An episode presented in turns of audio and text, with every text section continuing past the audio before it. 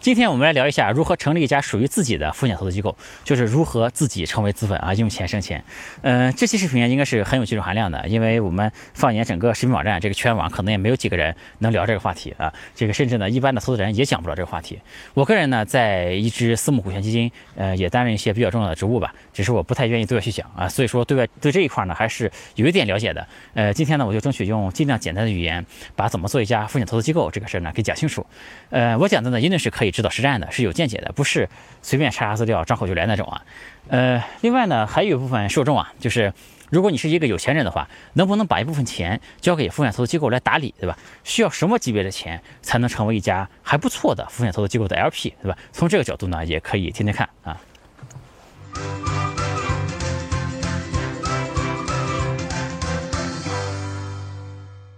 有趣的灵魂聊科技人文，我是易自然。今天和大家聊聊如何成立一家属于自己的风险投资机构，就是如何成为资本啊。在我旁边呢是一些陨石啊，带大家看一下。这一会儿呢可能还会看到一些别的东西。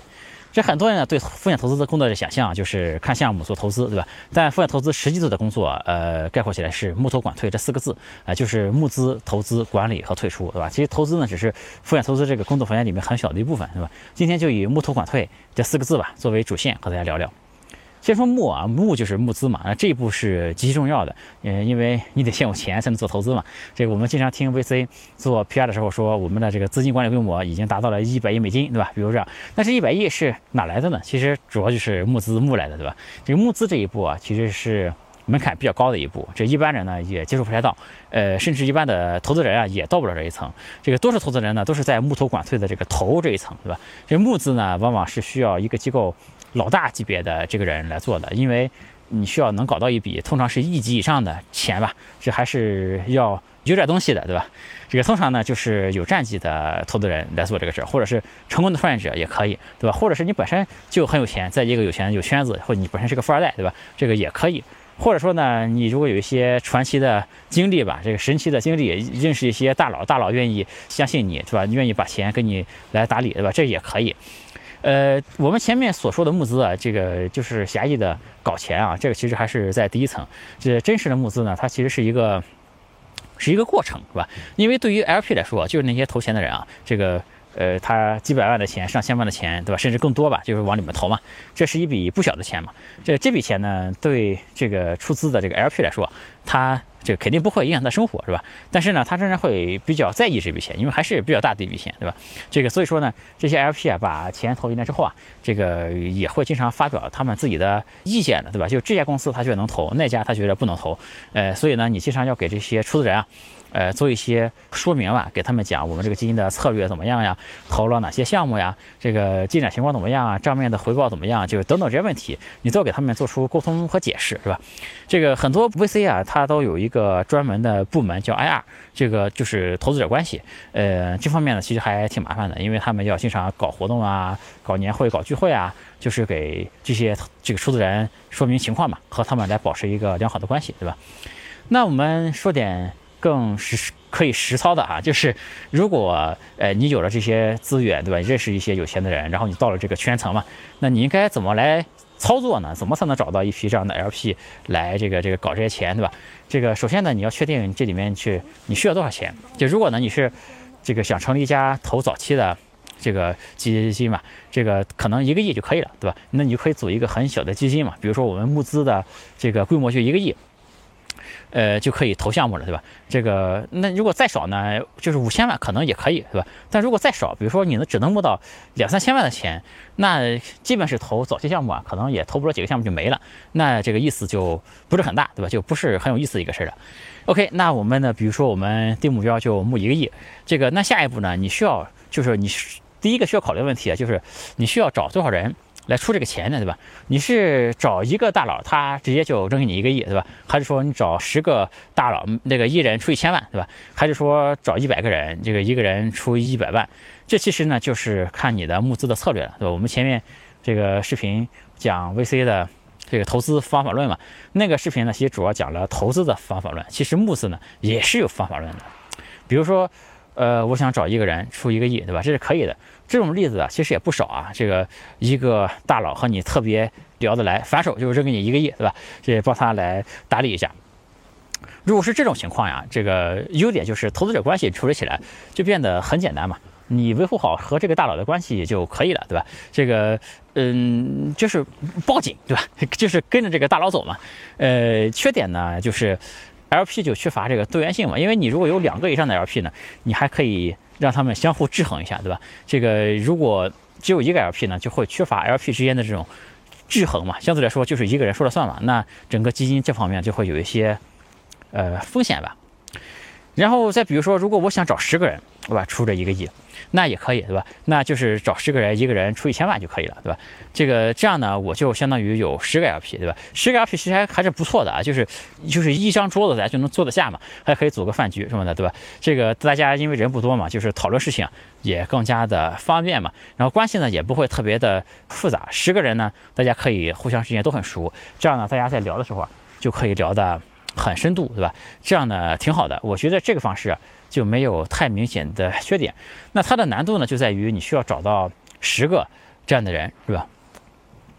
再比如呢，我们如果想找一百个人，每个人出一百万，这样呢，我就有一百个 LP 了，对吧？当然，一百个 LP 呢是不符合规定的啊，但也有办法能够这个绕过什么的啊，这个这个就就不多说了。那这种模式啊，主要的问题就是 LP 太多啊，这个比较烦。我们打个比方说啊，就如果一个 LP 他每半年这个找你一次，要和你来沟通一下，对吧？你见不见呢？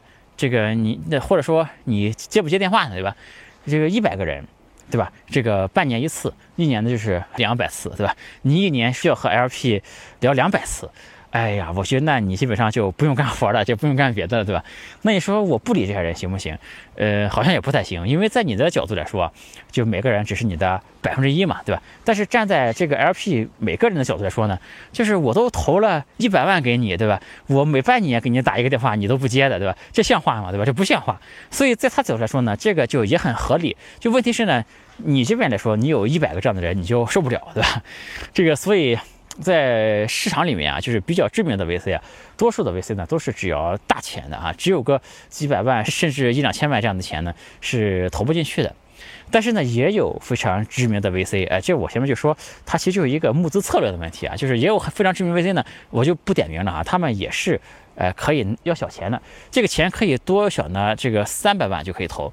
呃，他们呢，就是当然你只出三百万，对吧？这个他们这个就不会一个个的和你聊。他们的做法呢，就是募资啊，就是做成一场路演嘛。这个，对吧？三百万这种小钱，他就不想和你一个的聊了，他就在一个路演上面给这把这人都叫在一起，给这些人来说明我这个基金的情况，对吧？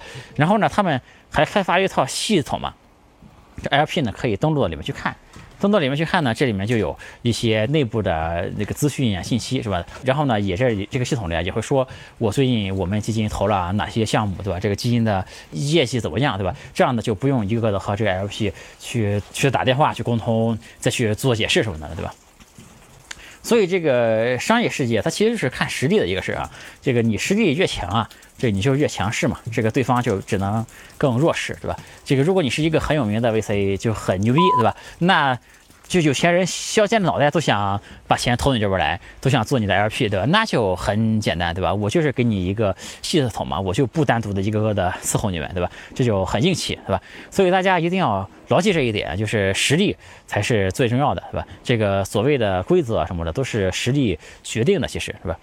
所以怎么才能找到比较合适的 LP 呢？这个实力是最重要的，还有呢就是这个运气也很重要，是吧？能不能？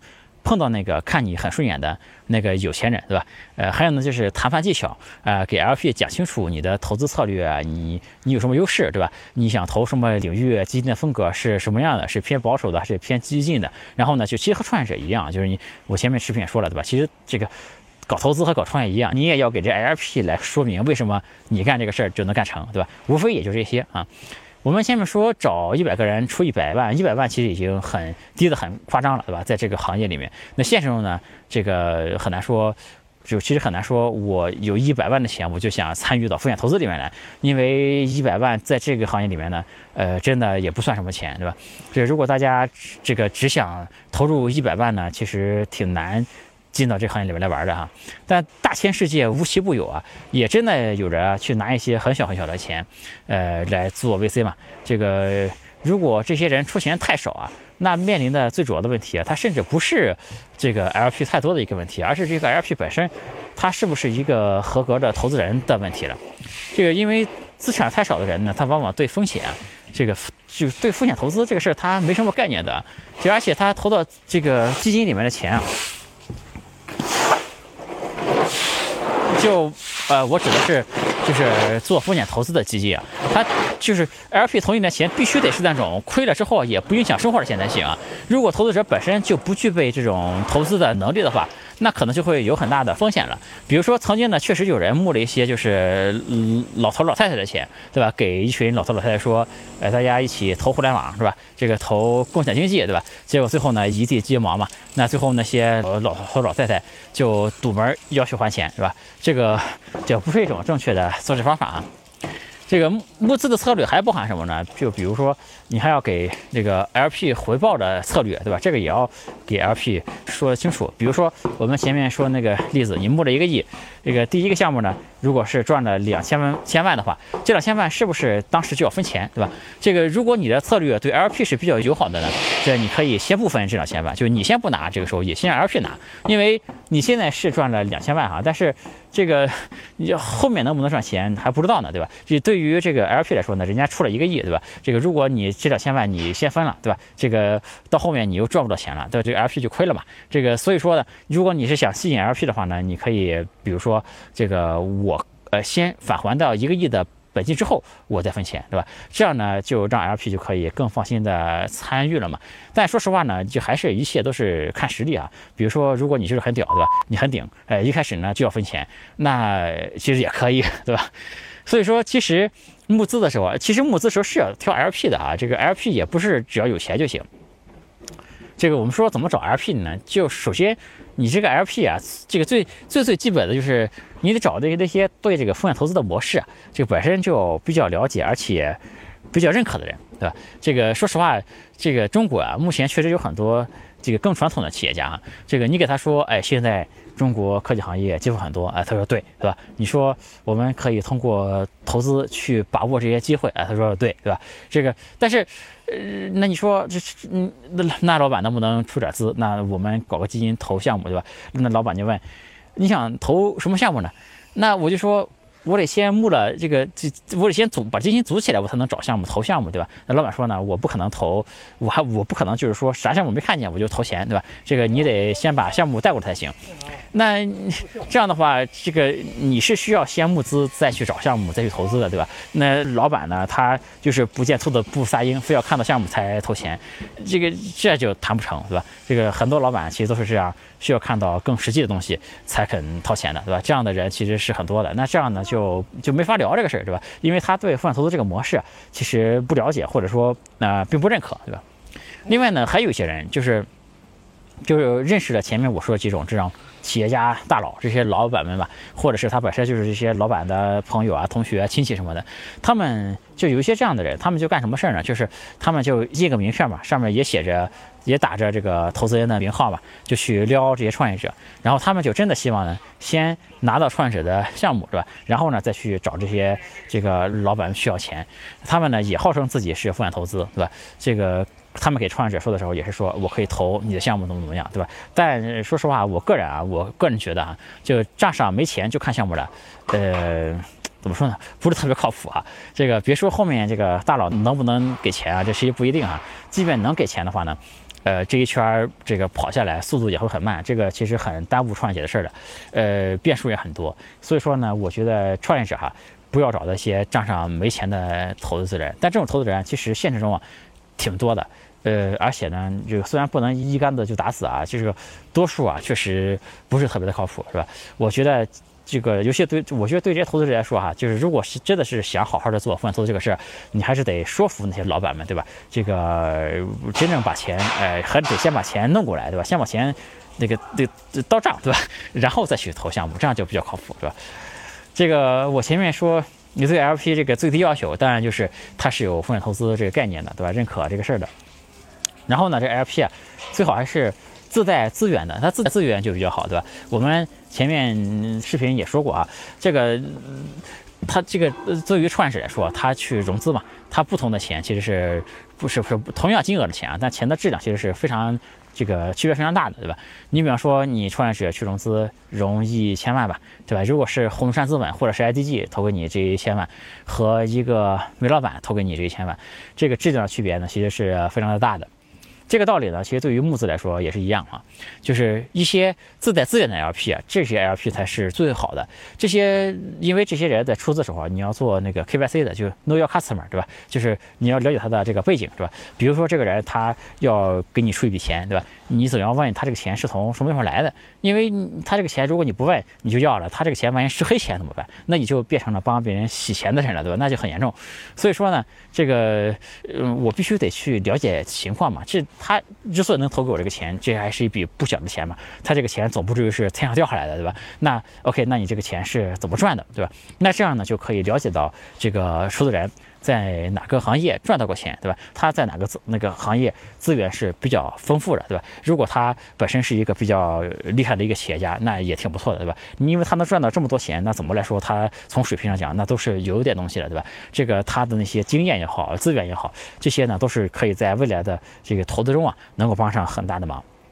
最好呢，就是说我们在投项目的时候呢，能够把这些 LP 的这个产业资源能够给利用起来，这样呢就非常好。而且就是讲真啊，就很多时候呢，这些好的 LP 啊，他们做投资往往并不是他参与风险投资这个唯一的诉求，是吧？他们往往有着比这个单纯的投资，比这个对钱之外，还是有着这个更高的一些追求的吧。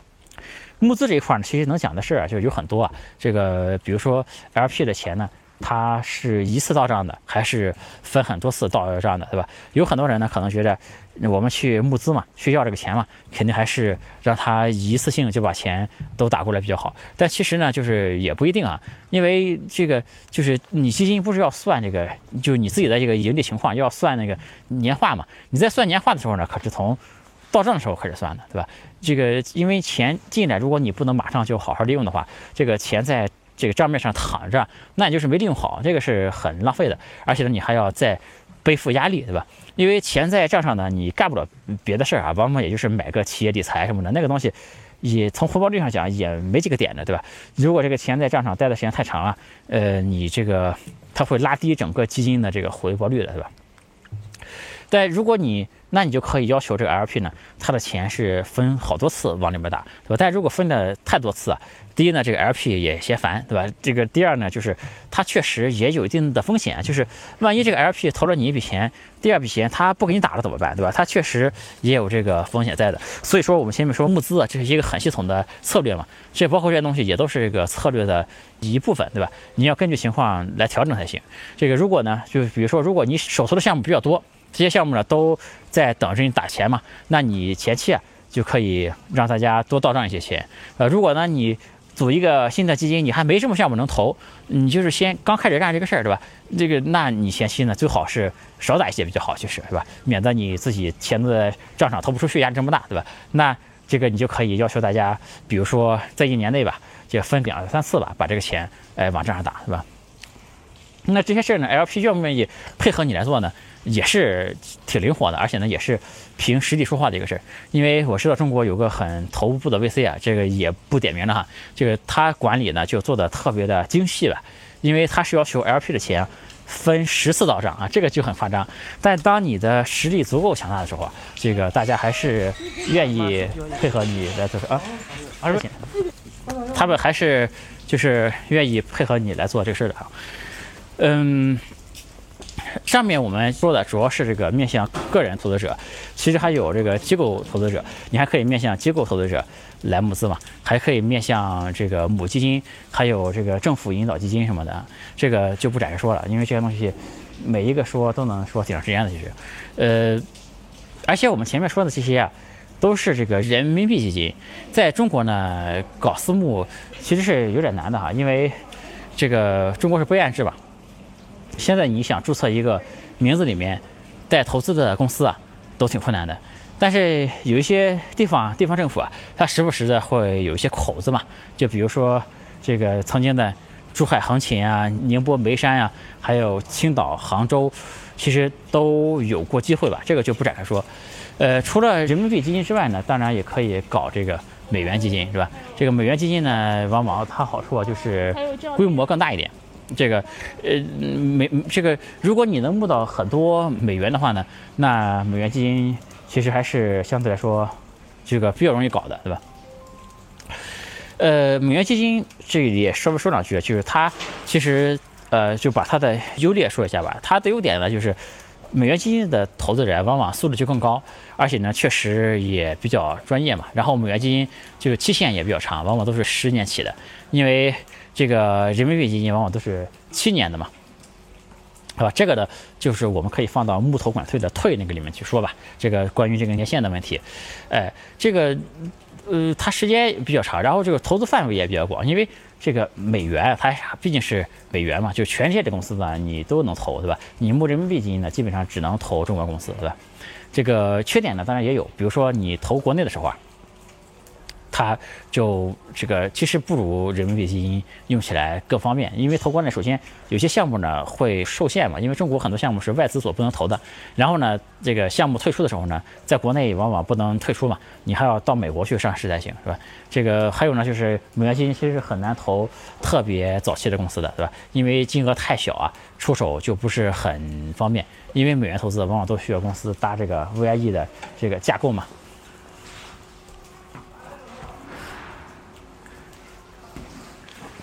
这个搭 VIB 发这个搭这个 VIE 的架构呢，就是开曼香港 BVI，就是英属威尔金吧。这个注册很多家公司才行，是吧？这个这里边协议控制啊什么，这这套我也搞过，就很麻烦，而且呢成本也很高。如果你给一家公司想只投个几百万的钱，那可能相当一部分的比例都要花在注册和折腾这些公司上面，这就划不太来，对吧？所以说美元投小项目就比较难投，投大一些的还行。这个当然呢，你美元如果能换成人民币的话，投国内的公司还可以，嗯，但是就是被投公司就要变成中外合资嘛，而且如果将来真的是赚了不少的人民币要退出的话，那这个人民币这可能也出不去啊，这就有点尴尬哈。这个募资这个事儿呢，就是真的是可以讲一天的一个事儿啊。这个我们今天讲募资花的时间也挺长的，抓紧时间把后面几个环节这个抓紧时间再往下讲。呃，再接上投哈，投这个投这个环节是木头管退里面可能是最有意思的一个环节，也是作为大众所熟知的一个环节，就是谁谁谁又投了一个什么项目，对吧？投了多少钱？哈，这个大家都很容易在新闻上能看到。然后对于投资人来说呢，这个呃，他呃也挺有意思的一个事儿，来说说你干点啥，对吧？说说你这个项目的竞争力在什么地方，对吧？他是挺有意思一个事。最最关键的是这个。呃，你可以这个投资人在这过程中啊，可以学习到很多嘛，可以看到很多前沿的项目，是吧？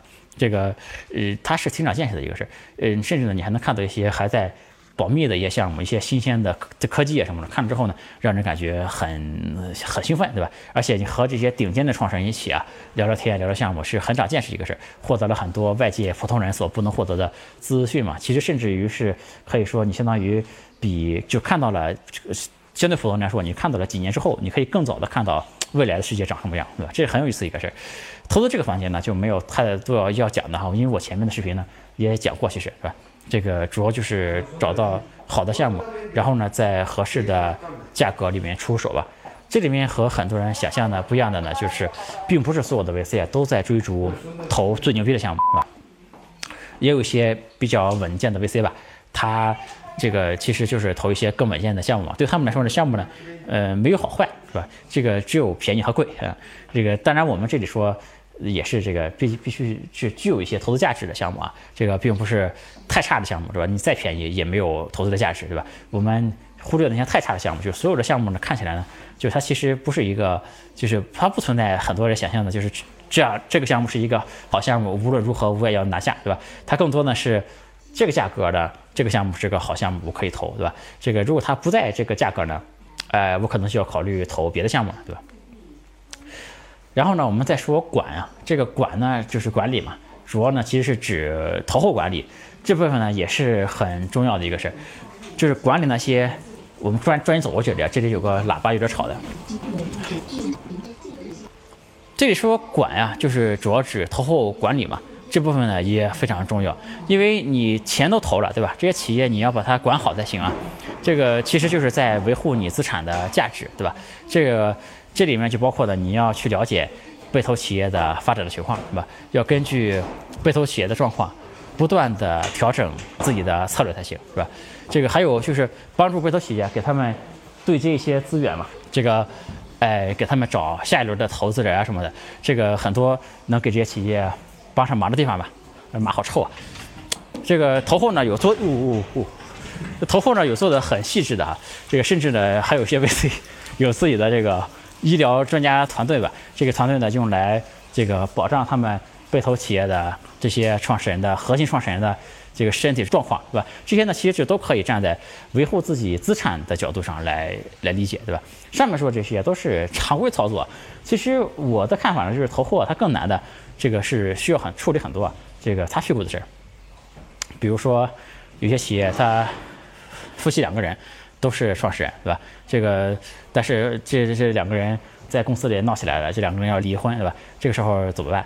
这个投资人是不是要出来？来争取把这个局面给调得挺好，是吧？这个维持公司的正常的运营，是吧？再比如说，我们说夸张一点，这个创始人如果去世了，对吧？那他的这这个这个股权应该让谁来继承呢？对吧？怎么才能保证公司还能比较好的发展下去，对吧？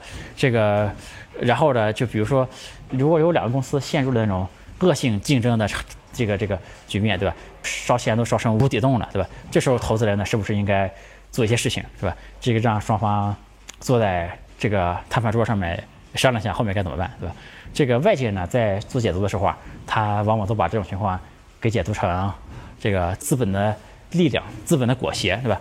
但其实呢也不是这么回事啊。这个，嗯，你说上面这些情况，你说夫妻闹掰的情况，对吧？创始人去世的情况，也或者说陷入了。那个烧钱的情况是吧？这个大家听谁的呢？对吧？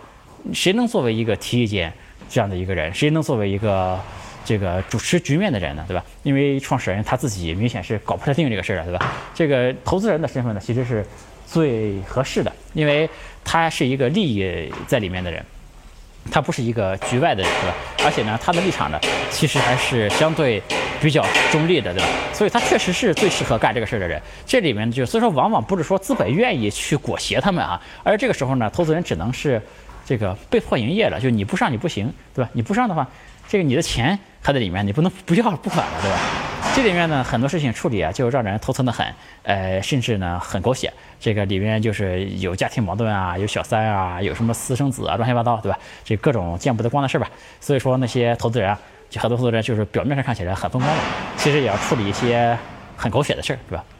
最后再说呢，就是这个 VC 啊，它本质就是低买高卖嘛。这个普通人往往关注的是投，但其实呢。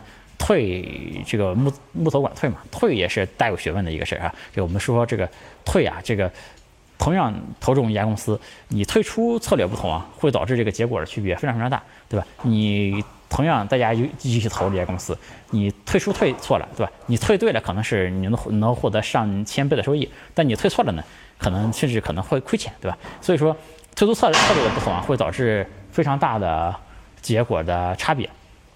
这个会直接影响到一家这个呃呃基金的收益吧。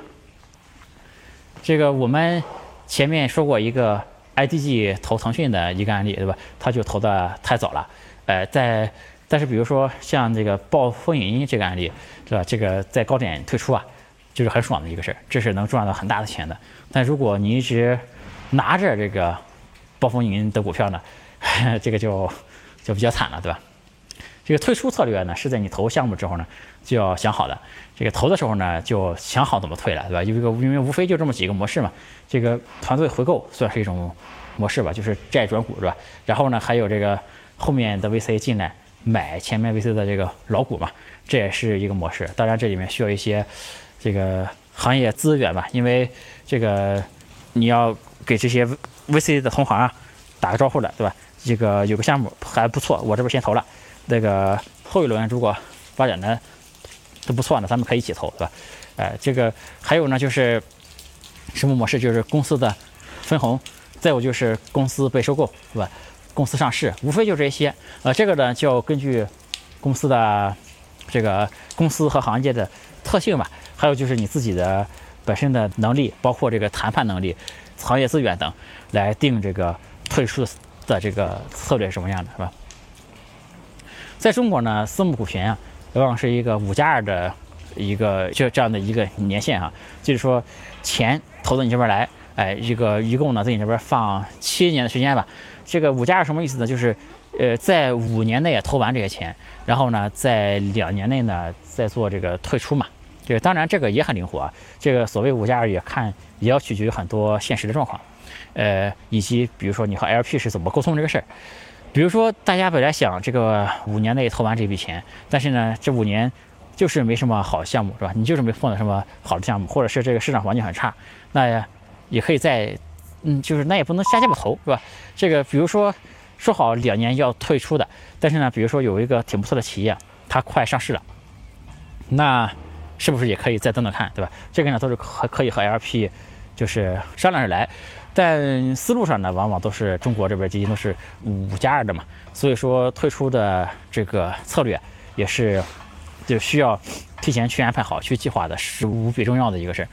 风险投资啊，这个风险投资主要赚的钱其实就是一个是 carry，一个是这个管理费。carry 呢，就是你投了一个项目，然后你不是做这个低买高卖嘛，最后你退出的时候，这个基金能赚到的钱呢，这个就是 VC 这边能分到大概是。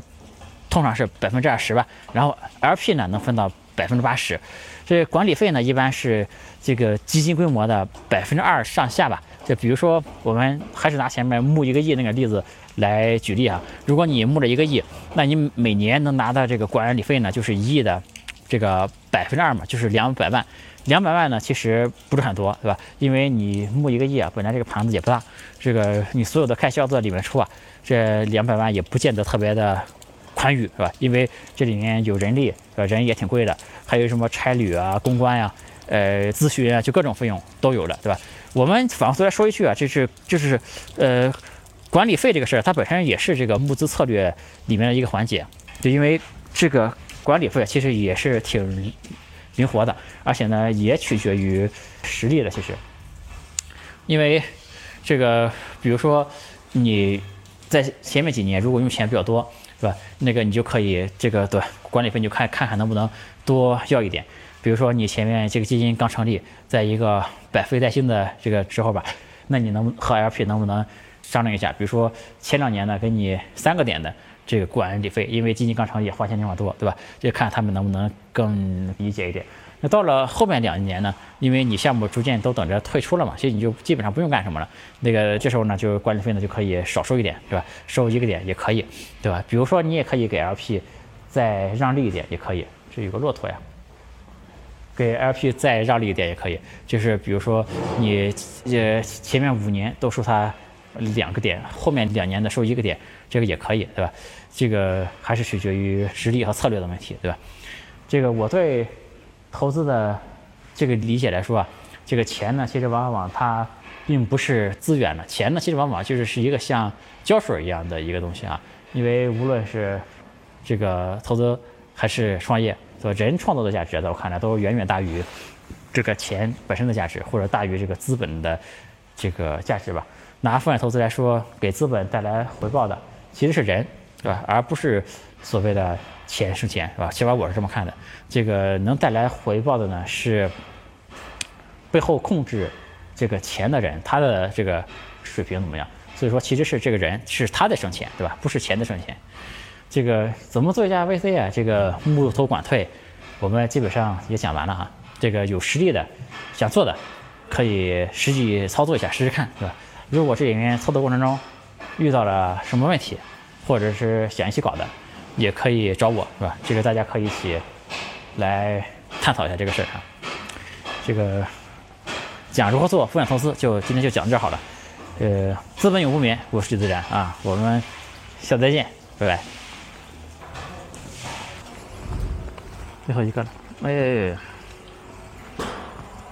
不错。